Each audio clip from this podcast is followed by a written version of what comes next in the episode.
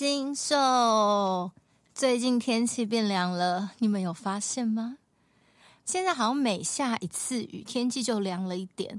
我觉得这天气非常的舒服，大概约莫二十二三度上下，不用开冷气，然后每一天都凉凉，也不会冷到要穿很多。这是最棒的天气，除了下雨真的让人非常烦躁以外，唉，今年夏天我真的不知道我怎么度过的。因为呢，往年的夏天我都一定会到澳洲去避暑，那就是我的行宫，我就是皇上，只要一热我就要去我的行宫避暑。可是因为今年中国武汉肺炎的关系，导致我们从三月到现在都没有办法出国。所以今年的夏天，我就是一边在抱怨当中，一边忍耐着度过，唉，有一种觉得 我竟然还活着的感觉。不过说到了活着，在我今天来录 Podcast 之前，看到了一个新闻，就是我们青春时代的代表日剧女王竹内结子被发现疑似在家中自杀身亡。天哪，二零二零到底要带走多少人？呃，我不知道竹内结子对你们来说是熟悉的人吗？但是在我那个时代，我相信应该约莫在两千年开始到一九九八九九那个时候开始，有经历过这年代的人，应该都对竹内结子印象深刻。因为他演过非常多部当红的日剧，还有电影，比如说像是很经典的电影《现在很想见你》。我记得我刚开始学日文的时候，就学了《现在很想见你》的主题曲，还有《现在很想见你》这句话日文要怎么说？嗯，还有我很喜欢的一部日剧叫做《女婿大人》，竹内结子在里面也有很棒的演出。另外还有像是《午餐女王》，也是她的经典代表作。就是她给别人的印象一直都是笑起来非常有亲和力，很灿烂、很正面、很阳光、很正向的感觉。我一直觉得她非常的漂亮。虽然近年来我比较少看到她的戏剧作品，可是。今天突然看到这个消息，一样就是很震惊。但是因为二零二零真的带走太多人了，所以震惊完之后，马上又觉得又来了这样的心情。我不知道你们是不是跟我一样呢？啊，所以我今天比较深刻的感受就是呢，我们真的觉得生命这个东西，就是可以很强壮，也可以很脆弱。就有些时候，你会不会觉得你都不相信自己到底怎么样跨过那样的难关的？举例来说，比如说这么热的夏天，我竟然度过了，好啦，这是非常肤浅的难关。但是有一些难关是那种人生当中，你真的觉得你撑不下去，你过不了，可是你却莫名其妙，或是不知不觉，或是。你努力的撑过去了，然后过了几年之后，你再回想起生命当中那一段你觉得非常黑暗、低潮的时期，你真的觉得那是别人，你不会不知道你怎么办到的，可是你就真的办到了。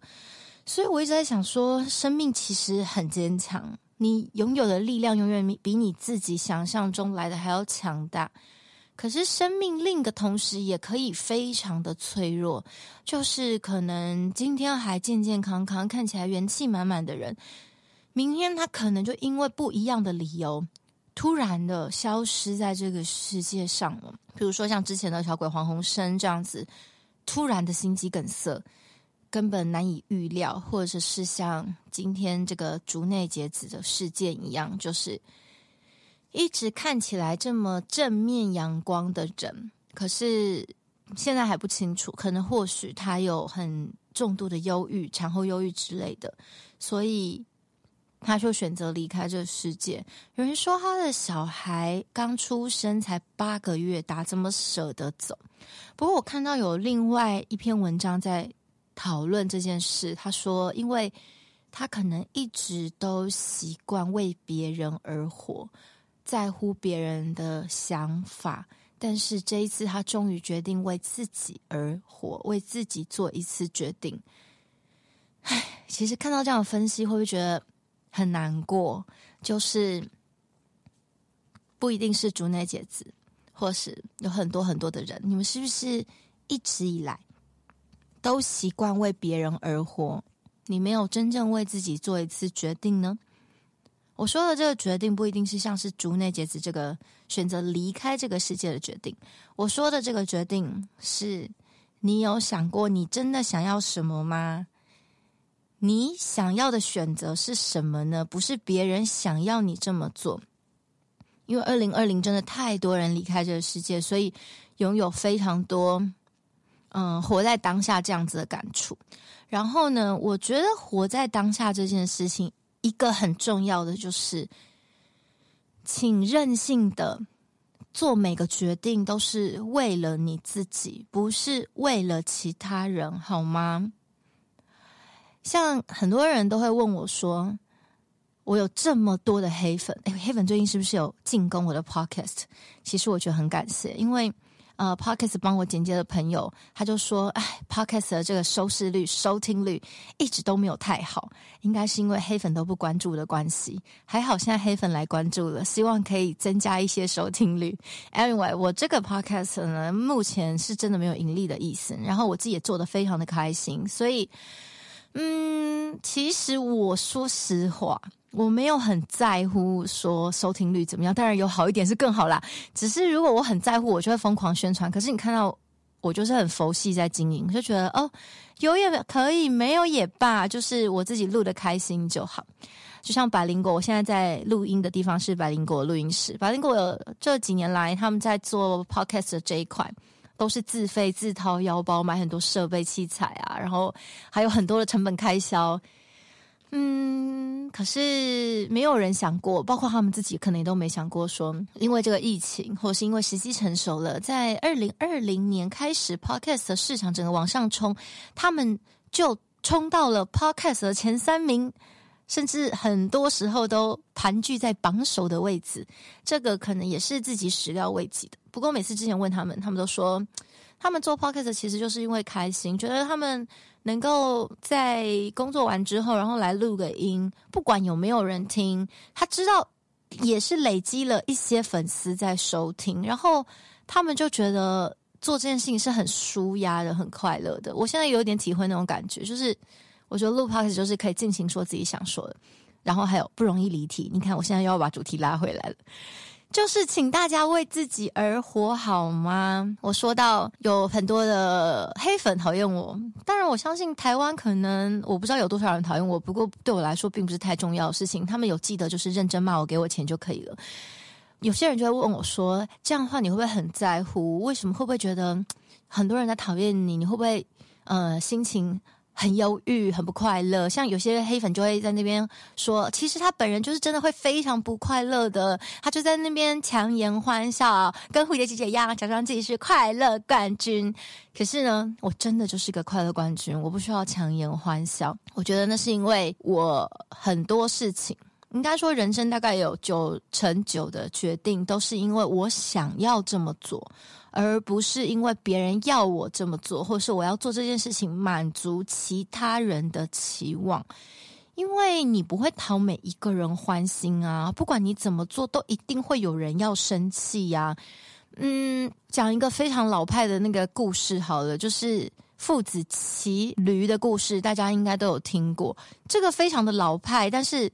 如果要讲这种事情的话，就一定要拿来当开场白，你知道吗？就是一对父子他们在骑驴，然后呢，一开始呢是两个人一起骑，然后就有路人看到就说：“哎呦，你们这样子的话，就是在虐待那只驴子，虐待动物。”然后呢，父子就想说：“啊，这样子的话，那那不然的话，我们两个都 都下来好了。”后来就是换爸爸骑的时候，然后呢，就有人在讲说。啊，这儿子这么小，这么可怜，爸爸就自己骑，不给儿子一起骑。然后呢，那不得已，爸爸只好下来，就换儿子上去骑了。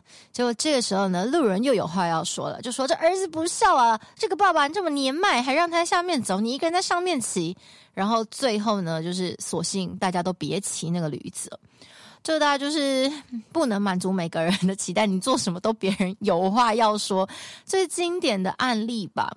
然后我。小时候看金庸，我一直跟大家讲说，《射雕英雄传》的作品在是我接触的第一部金庸，然后呢，对我人生观其实影响非常的大。金庸的每部作品我都看过，不过我那时候《射雕英雄传》会让我非常的冲击的感觉，就是他那时候在讲一个观念。呃，那时候南宋已经非常的弱了，然后呢，蒙古确实是比较强大，然后南宋因为弱，又有很多的贪官污吏，所以其实是民不聊生的。然后那时候他们就在讨论说，究竟要不要给蒙古统治呢？就是。给蒙古统治难道不会比较好吗？因为蒙古现在非常的强大，而且他们没有什么贪官污吏，看起来在那个时候，呃，小说里面是这样讲啦，但就不知道怎么样。但是南宋就是有很多很糟糕的这种很腐败的现象，所以究竟是要死守着这个国家，还是说，嗯，应该要换更好的执政者，然后让百姓可以过更好呢？或者说，在南宋的立场来看的话，蒙古就是非常的可恶，想要入侵我们国家的外族。但在蒙古的立场来看的话，他们来看南宋就是你，我是来救你们的，你们就这么积弱不振，你们给我统治难道不好吗？所以我那时候看那个射雕的时候，我就一直在思考这个问题，就是先撇除这种国国仇家恨来看，是不是站在不同的立场？每一个人所看到的好人坏人、好事坏事，似乎都是不一样的呢。这也就是为什么你没有办法满足每个人的期待，因为也许你觉得你是个好人，但你所做的事情在别人的眼中根本就是一个非常坏的人。就是在不同的立场来看，举例来说，像是我之前跟时间宠爱。的老板娘的这个橙花油之乱，呃，我相信三金秀可能都是本来都在 follow 我的朋友，但是可能有一些新朋友来。简单讲一下，反正就是有一个我长期以来在业配的厂商，然后呢，他们主打的商品是橙花油，然后在我还没有爆红之前，我就在使用，所以我爆红之后，然后我开始夜配的时候，我就介绍了这个我一直在使用的东西。然后本来这东西是卖很烂啦，可是因为我的介绍，然后突然就变成一个爆单商品这样子。然后后来呢，这个老板娘呢，就有一年就跟我讲说，今年呢三月的时候我们要做活动，然后呢这一年我们都不会再特价了，所以你业配的时候就这样告诉大家，就是即现在三月这档你如果不买的话呢，我们这一整年不管是在官方网站或者是任何实体通路都不会有特价。所以那时候我就是这样告诉大家，同时也是在他们面前，就在他们公司录的影，告诉大家说现在活动内容是这样。然后到了那一年的十二月，他就突然跟我讲说，他们找了一些本土剧的艺人，然后也要业配橙花油，所以呢。他们的东西都会在十二月出货，然后问我要不要跟，我就跟他讲说，你已经讲过你今年不可以再做任何活动了。如果你现在还做活动的话，那你就是没有诚信。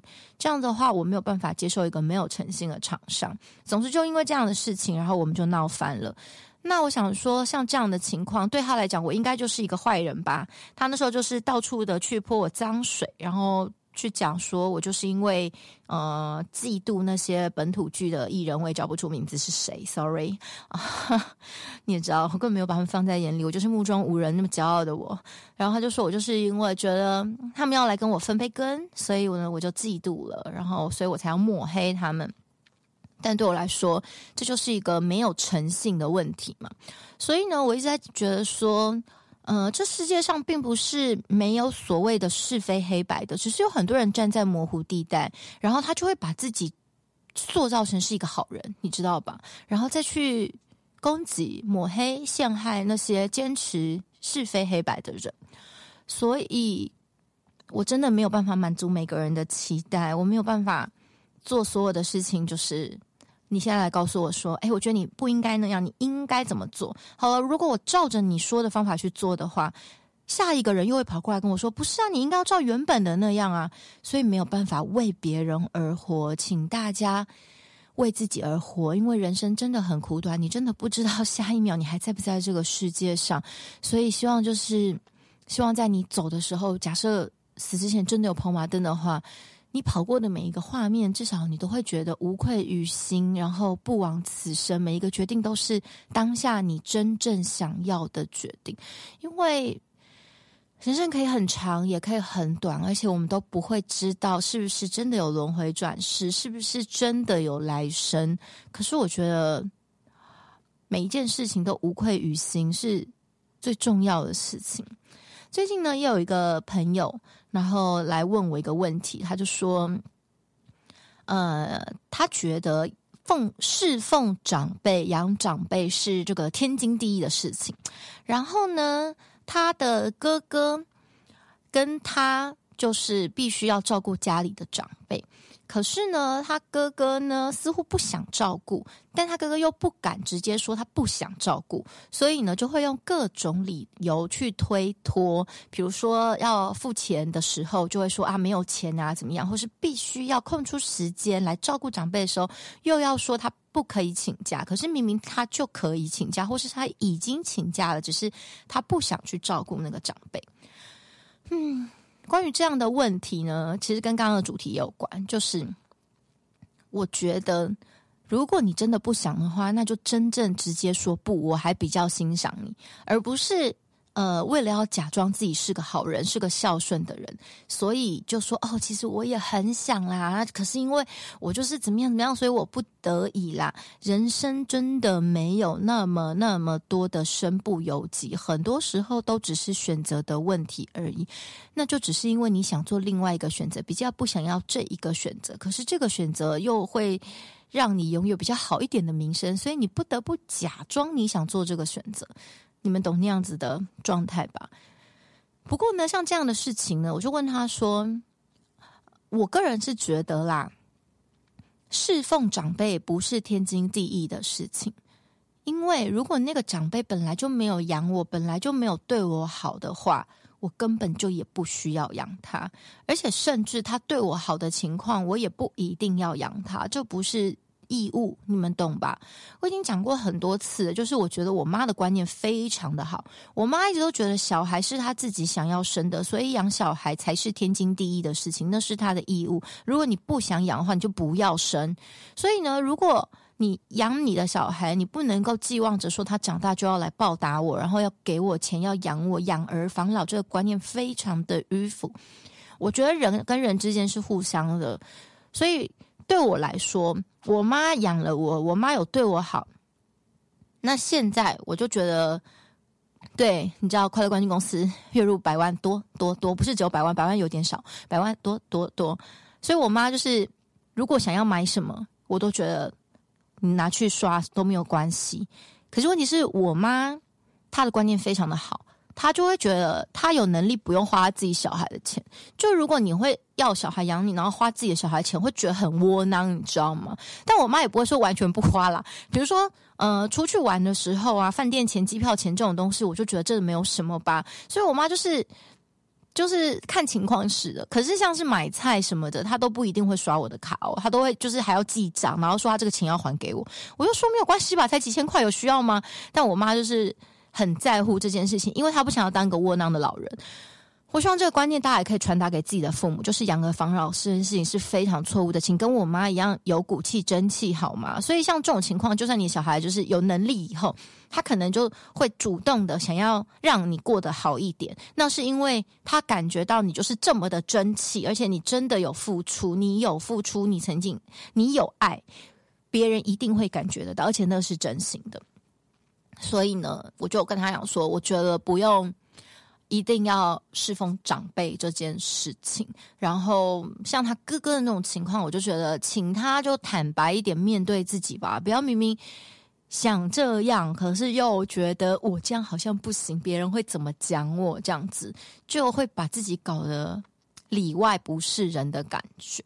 可是我发现这个情况呢，在嗯华人社会好像是非常普遍的问题就是每一个人都不想要背负上不孝的罪名，然后明明就也不想掏钱，然后可是或是有时候长辈就是重病，然后住院或什么，明明就也没有很想要去照顾，可是就觉得他怕别人怎么样说，所以我只好去，或者是说长辈生病住院。有些时候呢，是因为那个长辈身上可能有一点小小的财产，所以就期待说，哦，如果我去他的病他前面假装是一个孝子孝女，还是一个什么呃孝表兄弟之子女，你知道吗？就是你有一点财产，就会有一些表啊、堂啊那种呃远表表姑舅啊什么的都出现了，你知道，到四海皆亲戚了，这时候，然后就会去那边，然后只为了。期待说能够分到他的一些财产，这也是华人社会很常出现的问题。唉，说到这，我真的是有感而发。就是几年前，然后呢，我有一个亲戚就呃癌症，然后就走了。那他在癌末的时候呢，他的这些兄弟姐妹呢，平常真的也不见他们感情多么的好，可是呢。我那时候就看到他们竟然轮番的去侍奉，然后还请假去病他前面。那就是因为呢，他本身呢有一点点的小财产，可是真的也没有多少钱，可能加起来不到一千万。可是他兄弟姐妹有好几个要分，一个人分可能只能够分到大概不到两百万左右，又要扣掉遗产税这些。然后我那时候看到这个情况，我就觉得好震惊。就是人呐、啊，只要在钱的面前，什么样子的人性丑陋面，全部都一览无遗。就他后来走了以后，然后呢，他的兄弟姐妹就开始在争夺这个一个人分完可能不到两百万的遗产。然后我之前有开直播讲，就是。他们呢，甚至就在看他的遗物有什么，然后竟然呢，在现场还要抢他生前的毛衣，就说：“哦，这个毛衣很适合我啊！”还有我女儿也很喜欢这个毛衣啊，这样就是死人的毛衣，他们也要抢哎，我就好不敢相信，就他们平常都装着就是。我们呃一家和乐融融啊，感情很好。可是事实上真的没有，就是他之前生病也都没有人在照顾他，然后就是是我我的阿姨在照顾的。然后嗯、等到他快死的时候，他这些兄弟姐妹才跳出来，你知道吗？然后这些兄弟姐妹还跑来，就是质疑我阿姨，跟他讲说：“你说是不是还有什么钱被你藏起来了？”他跟我说：“还有什么什么什么，怎么没有呢？”像这样子，可是知情的人都会知道说，这个人呢，之所以能够留这些一点小小的遗产产呢，其实大部分来说也都是我阿姨给他的，因为他呢在生前的时候呢，就是。玩股票，然后他也就是没有足够的钱，也都会直接做当冲。那你做当冲，有时候就会断头嘛，因为他也你知道，股票就是个赌博。他就是断头的时候，这些钱很多都是我阿姨自己去帮他补进去的。然后如果说没有阿姨这样子的话，其实他早就一无所有了。那他这些兄弟姐妹其实也都知道这些事情，只是你知道，在钱的面前，人性的丑陋面就是。一览无遗啊！我每次呢，常常都在跟大家讲说，我觉得呢，这世界上呢，什么都是假的，只有钱是真的。尤其在钱的面前，你就会清楚的看到什么都是假的。这也是。我觉得呢，我能够不在乎别人怎么说，我怎么想，我一件非常重要的中心思想，就我从小就知道只有钱是真的这件事情，所以我追求的东西就是只有钱。就我真的不太相信什么 buddy buddy 啊，什么好姐妹啊，什么我们都是什么血浓于水啊，什么亲戚啊这些的。像我家几乎跟所有亲戚全部都断绝往来了，因为这些人以前都是用各种方式，然后。在消费我妈，比如说就会说哦，你知道吗？因为我妈以前是个市议员，就是个名人嘛，就会说哦，我是她的亲戚谁谁谁，所以怎么样怎么样这样子，然后也会来各种来借钱啊，这种全部都有。所以呢，在我长大以后，我就跟我妈讲说，这些人全部都断绝往来，因为我们不需要这些人啊，这些人不会给我们钱呢，你知道吗？他们只会整天在外面消费我们。所以像我现在就是有有一些知名度了，就这些人想要来。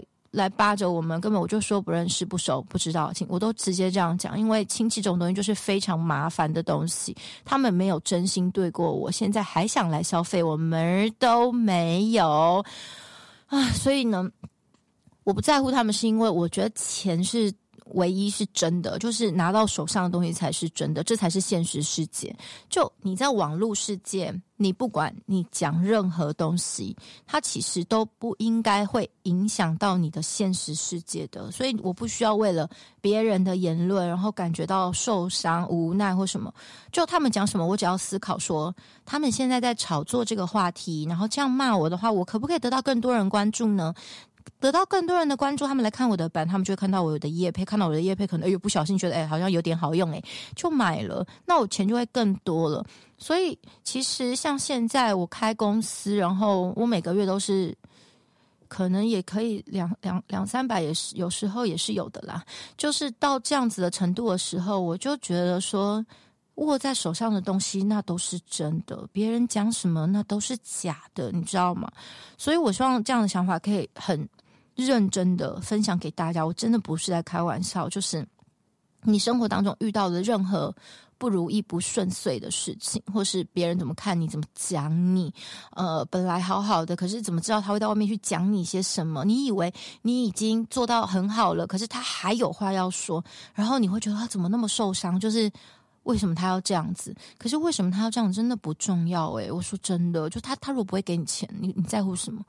就你有得从他身上得到任何好处吗？我说的这种好处，就是当然不一定只有钱。比如说，他就是你的菜，然后你真的超爱他，然后你爱他脸蛋，爱他的肉体，然后呢，你在他身上得到很多愉悦，可是他竟然对你有什么误会？啊，这这时候就要解释一下，对不对？因为就是你从他身上有得到好处，就值得你去解释，就值得你去讨好。可是如果这个人就是没有办法给你任何东西，他怎么看你，他怎么想你都不重要，因为只有握在手上的东西才是真的。甚至你跟他之间根本不需要拥有任何的关系与连接，他可以完全的不要是你的谁耶。所以我的朋友非常的少。超级超级的少，因为我真的不想要就为了假装自己人缘很好，然后勉为其难的到处就是跟大家做朋友。我觉得那样非常的累。我也因为如果把他当朋友的，我就想要照顾到他的心情，照顾他的感受，我会在乎他的想法，他怎么看我，他怎么想我，我会在乎，因为我也喜欢他，他也喜欢我。但是呢，就是一个陌生人，真的。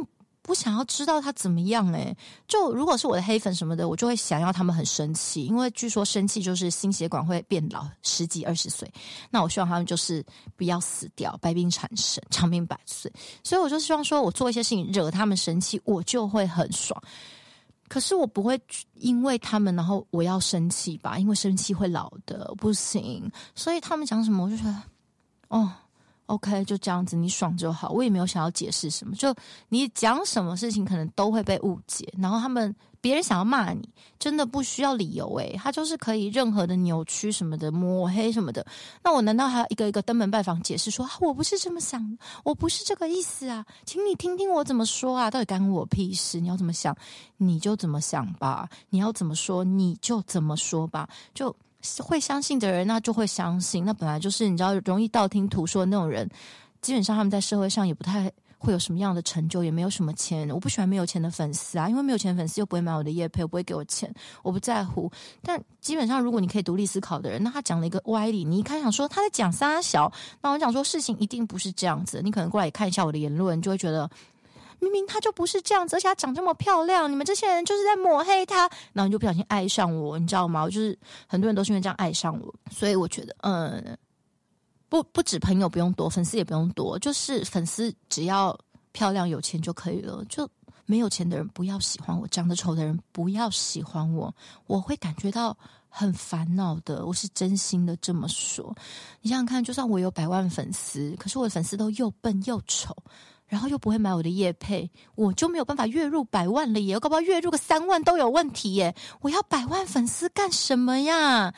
这真的是我的想法。Anyway，最后我还要跟大家说一件事，就是，嗯，其实我那个财富自由已经不是开公司以后的事情了，就已经好几年了。然后呢，我发现一件事情，哎，就是财富自由之后，你真的完全的。可以好任性的不想做的事情就完全的不要做。我以前可能还要勉为其难的去主持。就我讲过很多次，我一点都没有喜欢主持哦，我只是因为这是我擅长而且可以赚到钱的事情，所以我就去做。所以现在我就是因为我真的就不想，所以像很多邀约我都完全的不想去，电视什么我也不想去。然后呢，有些人就会说什么哦，你就是嫉妒啦，其实你也很想要去主持什么的啦，你哦也想去走走红毯啊什么的啦。我是真的完全的没有想。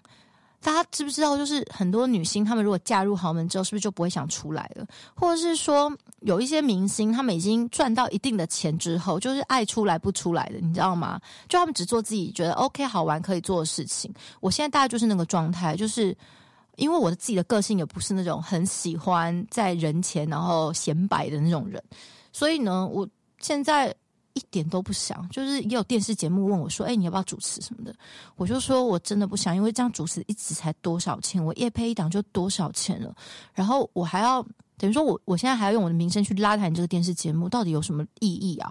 然后他们就说：“那你可以就是多见人认识你啊。”我就说：“可是你看哦，电视圈的那些呃收视的族群啊，基本上呢，他们就不是有钱的人呐、啊，因为你看那些电视圈的主持人，他们业配东西也都卖不好啊，所以表示说。”在收看的那个族群哦，就是你知道吗？不是我要的 target，我不需要这些粉丝诶，我要拓展这些干嘛？然后可可能还被一些那种，比如说像是那种玩很大的那种粉丝喜欢上，玩很大的那种粉丝，就是年龄层非常的低，那国高中生、小学生这样，又没有钱，我不喜欢没有钱的人，好吗？所以我现在就是，我觉得这样生活非常的好，就只做自己想做的事情、喜欢的事情，过自己想过的生活。我希望大家。很快的也可以这样子，或是有些在收听的朋友，你们也已经是这样子了，就一定会有这一天的。因为我觉得，基本上我真的觉得在 follow 我的人，很多人都比我能力更好，我是这么觉得。因为我真的很无知，我常常在问一些无知的问题吧，然后都会有一些高手跳出来帮助我，所以我相信有能力的人一定很快的可以达到一个财富自由自由的状态，然后。过自己想过的生活，不要再勉为其难的做一些其实你并没有很想做的事情。我觉得这才是不虚此生，是不是？每天都快乐的活着。我允许你们都当快乐亚军，因为快乐冠军只可以有一个，就是我。谢谢大家来收听今天的三金秀，三金秀，我们下次再见，拜。